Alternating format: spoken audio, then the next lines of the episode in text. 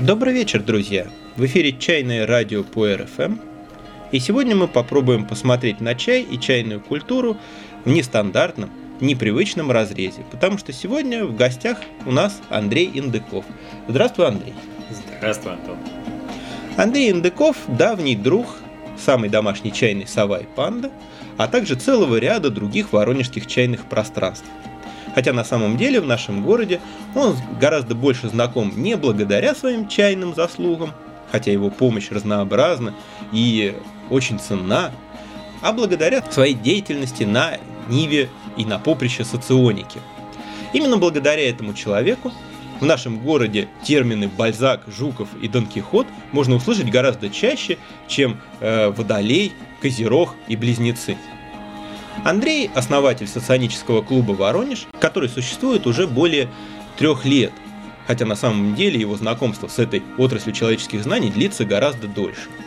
Поэтому наш сегодняшний выпуск, как мне кажется, э, будет гораздо более интересен тем, кто с соционикой уже знаком. Для остальных, вполне возможно, он станет э, первой ласточкой, первой весточкой, стимулом узнать об этом явлении хоть что-нибудь. Скажи, Андрей, как можно было бы представить соционику э, человеку, который о ней не знает ровным счетом ничего?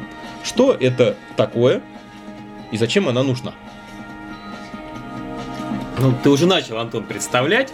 Это отрасль человеческих знаний, которая изучает, собственно, человека. А, знание человека о человеке.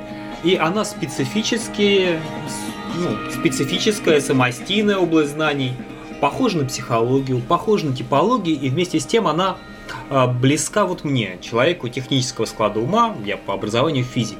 А, здесь э, все очень логично, здесь все очень просто и вместе с тем как бы детективно. Вот. А, это простая теория о том, как устроен человек в информационном плане. Какую информацию он любит, какую он э, воспринимает очень четко, а какую его фильтры не пропускают. Это наука о том, какие у человека фильтры. Они как бы встроены в нас. Это как пол. Мужчина, женщина. Это как раса. Черная, белая, желтая. Это попытка, это наука еще молодая, поэтому это еще только попытка объяснить почему мы поступаем так или иначе, и почему с одними людьми нам комфортнее, а с другими не очень. Ну, какой-нибудь простой конкретный пример. Вот возьмем, возьмем одну ситуацию и там не тройку... чашечку чая. Трой, трой, тройку, четвер, тройку, четверку разных тимов. А, чашечку чая. Ну, есть такие люди. Допустим, человеку, действительно, человеку предлагают какой-то э, незнакомый, возможно, подозрительный чай. А, очень забавно. А, есть такой тест на Гексле. А, будешь это? Он ска- скажет нет. А если ты это ему поднесешь, он обязательно это попробует. То есть это вот прям Гексли и Дон Кихот а, вот, вот обязательно это сделают. Так, а кто поступит иначе? И, и как Соответственно, это, и как все остальные. Иначе? А, некоторые люди посмотрят э, на вас, а, например, интровертной этики, и э, в зависимости от вашего тона и с каким вы предлагаете, они сделают э, свои выводы. То есть, если вы по-доброму им предложите, то они с удовольствием, с благодарностью возьмут и уже с подозрением аккуратненько выпьют. Например, какие-то сенсорики, какие-то экстравертные сенсорики, э, как-то горделиво, скорее всего, откажутся. То есть им важно, чтобы это было что-то знакомое, опробованное, и они были инициаторами этого. И так далее. А на самом деле это один из наиболее частых вопросов, которые нам задают. Каким людям какой чай подходит?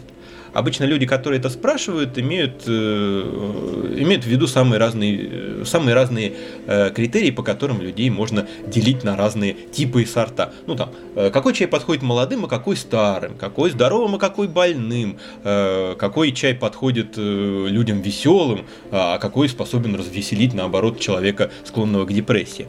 А вот с точки зрения соционики, э, ну для начала вот э, о видах чая дело в том, что у каждого э, вида чая свой достаточно явный характер. Ты как человек с чаем хорошо знаком можешь, можешь это подтвердить. То есть пуэры это один характер, у Луны совершенно другой, красный чай третий и так далее. Как они, как они с, особенностями, с особенностями личности, как они с особенностями характера способны повзаимодействовать. То есть вот какой вид чая какому Тиму бы э, в теории должен был бы подойти. Это любимое дело социоников, а, как бы типировать а, разные предметы, сорта, чаи, может быть даже явления, государства. А, и, соответственно, тоже можно сказать и о чаях. Начнем с улунов. Улун – это тот чай, с которым случается высшая чайная церемония, может случаться. И, соответственно, это чай какой-то изысканный, среди прочих чаев. Он необычный. Вот. И, соответственно, вот э, необычный чай – будут э, любить люди, которые тоже ценят уникальность. А уникальности у нас э, ценят интуитивные экстраверты. Вот, например, мы с Надей. Вот, то есть такие люди однозначно вот вот из-за того, что вот это как-то необычно, мы это попробуем. Для нас это ценно. Вот, ну, и да. И, и, и в целом, вот чай как часть культуры и так далее, это очень а, полезно вот и вот по сердцу приходится э, интуитивным экстравертом. А, вот э, на самом деле ты немножко предвосхищаешь мой вопрос, а я вот хотел поинтересоваться. Э, ну, есть же такой раздел соционики, как учение о, там, не знаю, о функциях есть всякие э, такие штуки, как белая сенсорика или черная интуиция э, да. и так далее. По крайней мере, я знаю такие слова. А, что, что из всего этого э, в теории самое нужное для любителя чая, для знатока чая, для начинающего профессионала чая? Чем он должен быть с точки зрения соционики вооружен для того, чтобы быть успешным чайным человеком? Ага вопрос некорректный. Потому что у каждого человека есть все функции, они просто стоят в разных местах. Соответственно, желательно, чтобы была развита белая сенсорика, чтобы остро чувствовать вкус, чтобы вкус различать. Но при этом очень важна и белая интуиция, чтобы понимать образ, чтобы ловить вот это вот чайное ощущение, которое является, я считаю, даже более важным составляющим, чем белая сенсорика, чем собственный вкус. Также... А у кого они стоят на первом месте? А, соответственно, а белая сенсорика стоит на первом месте, например, у Дюма. Вот, у сестрен... Нет, не у сестренки, у мужа сестренки твоей. Вот. А, и этот человек очень тонко чувствует вкус чая, но вот рассказать и вот атмосферу почувствовать он, скорее всего, не сможет. Ну, скажем так, он сможет это в третью уже очередь после вкуса и э, ощущения какого-то эмоционального состояния. А какой-то Есенин, например, э, или наоборот Гамлет, вот как э, небезызвестная госпожа Бурундук, э, у них э, белая интуиция находится, соответственно, у Есенина на, на, на первом месте, на программном, а у Гамлета на втором месте, на творческом. Они очень четко, очень э, объемно могут почувствовать и воспринять именно вот образ чая. И через это, а особенно Гамлет, у которого первая этика эмоций, этот человек может поделиться. И вот есть прирожденные чайные мастера, и вот это именно а, Гамлет. Он и тонко чувствует ситуацию и может ее протранслировать. И другие люди, которые, может быть, э, именно наедине с чаем оставшись, не смогут с ним познакомиться, они через таких людей, они могут влиться в чайную культуру. Э, звучит очень привлекательно хорошо, чтобы не обделить э, своим вниманием все остальные виды чая. Ладно, у Луны понятно, э, в, твоем, в твоей интерпретации это нечто изысканное, необычное, ну и, соответственно, легко просчитать, э, кто на это падок. А, кому и зачем нужны пуэры, зеленые чаи, красные чаи? Может быть, кто они сами по характеру? Вот здесь вот можно типировать, подходя с разных сторон. И здесь возникают противоречивые а, моменты. Ну, например, зеленый чай, вот как я считаю, подойдет для среднего класса, противоположность а, экстравертам и интуитам будут сенсорики, интроверты. А, зеленый час, чай это для нас уже, вот, для жителей России, нечто привычное. А, соответственно, средний класс очень любит э, что-то такое уже устоявшееся. И при этом стимул это благосостояние. То есть, если я могу себе это позволить, хороший зеленый чай, что-то привычное, но хорошего качества, это для меня будет хорошо. Это, это мне будет по сердцу, это мне будет привычно, и с этим я себя могу ассоциировать. Это что-то родное, это даже часть меня. И вот э, зеленый чай, это вот, я считаю, вот самый массовый э, чай, который вот уже завоевал популярность, и, соответственно, вот э, это интроверты и сенсорики будут пить, скорее всего, зеленый чай, как самый понятный и в, в чем-то простой. Интроверты и сенсорики, это, например, кто? Я бы подписалась под каждым словом, но если бы речь шла не о зеленом, а о красном чае. Да, и я бы согласился. Я бы поставил их на одну полочку здесь, как наиболее близкие по, по степени близости.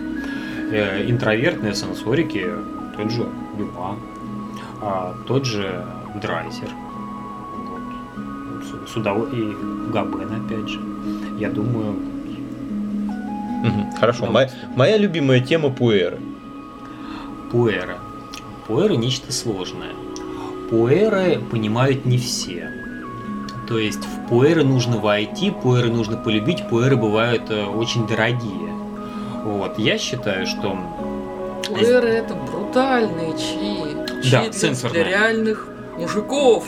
Однозначно, я, я с тобой, Надь, согласен. Я считаю, это экстраверты и сенсорики. Пуэры Ой. это статус.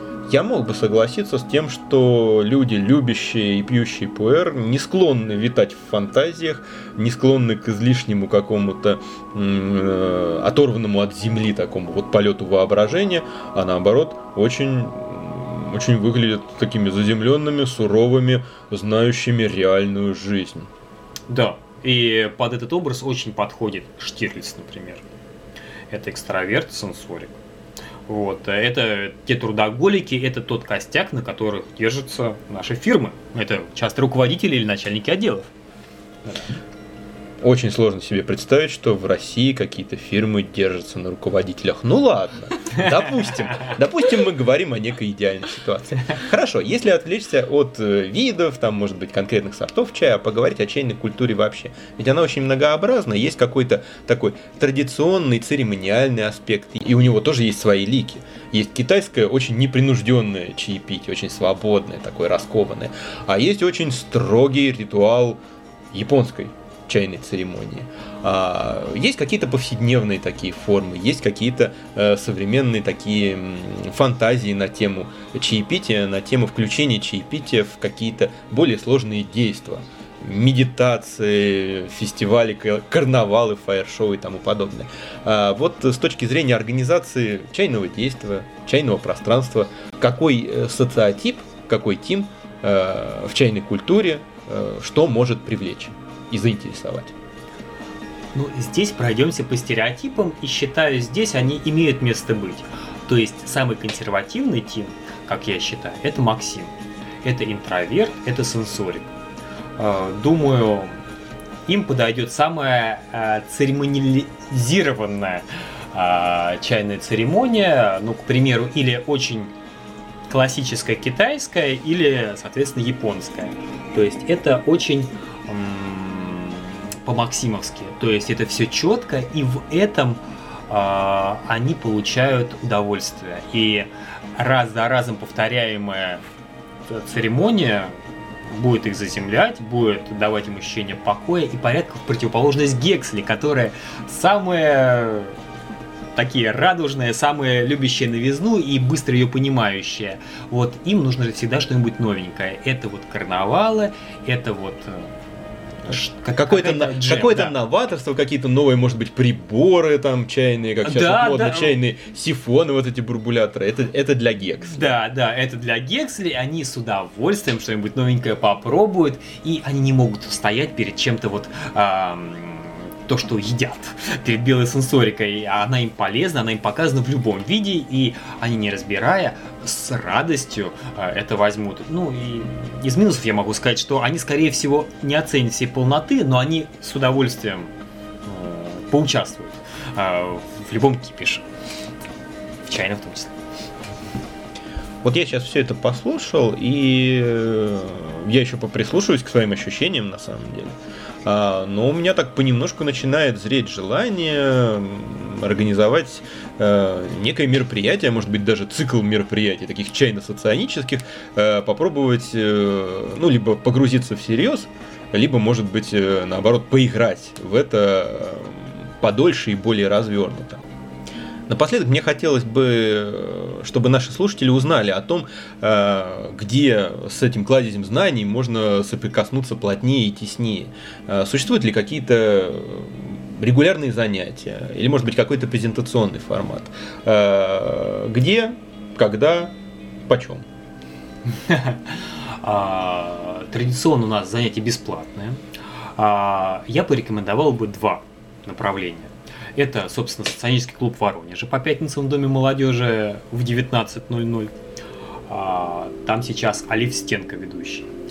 И, соответственно, можно это сделать со мной. Сейчас как раз идет новый сезон, новый набор, поучаствовать в проекте «Социоинтервью плюс».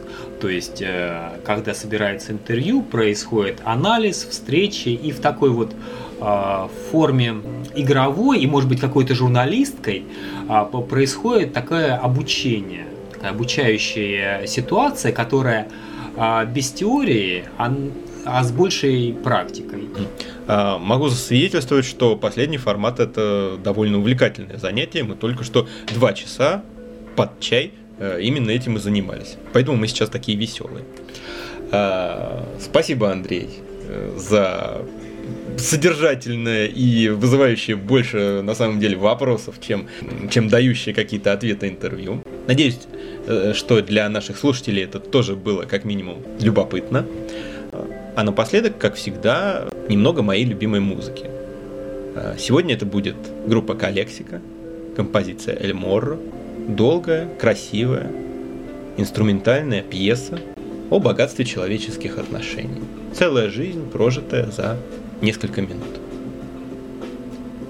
До новых встреч, друзья, и всего вам чайно. Пока.